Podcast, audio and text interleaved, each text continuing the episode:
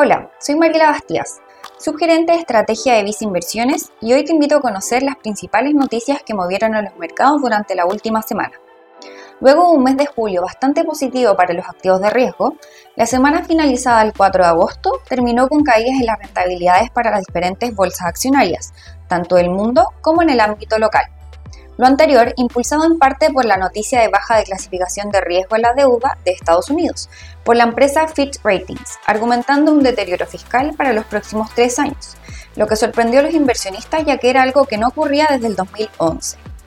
Por otro lado, continuó la temporada de resultados corporativos en Estados Unidos, donde empresas como Apple y Amazon publicaron sus informes, sorprendiendo de forma negativa la primera, mientras que Amazon destacó con positivas proyecciones de ventas hacia adelante. Con todo, cerca de un 80% de las empresas que ha reportado sus utilidades del S&P 500 ha terminado sorprendiendo las estimaciones, lo que continúa apoyando al índice accionario como todo. De todas formas, en la semana, el principal índice de Estados Unidos terminó con caídas de menos 2,3%, mientras que el IPSA registró caídas de menos 0,7%.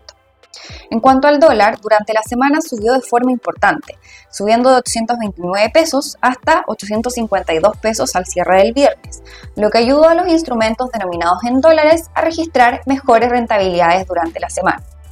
Respecto a la renta fija, en el ámbito internacional se observó alta volatilidad, con la tasa del tesoro de 10 años llegando a niveles de 4,2%, tras registros positivos en el mercado laboral de Estados Unidos. Finalmente, en la renta fija local, el lunes el mercado incorporó la sorpresa positiva del recorte de 100 puntos básicos por parte del Banco Central de Chile, movimiento que en parte se fue revirtiendo durante la semana, acompañando a la tendencia observada de las tasas de interés en el ámbito internacional, lo que como un todo dejó a la categoría sin grandes cambios durante la semana. Finalmente, recuerda que puedes mantenerte informado junto a Visa Inversiones. Y si quieres saber más de nuestras recomendaciones, te invito a revisar nuestro sitio web visinversiones.cl o contacta directamente a tu ejecutivo.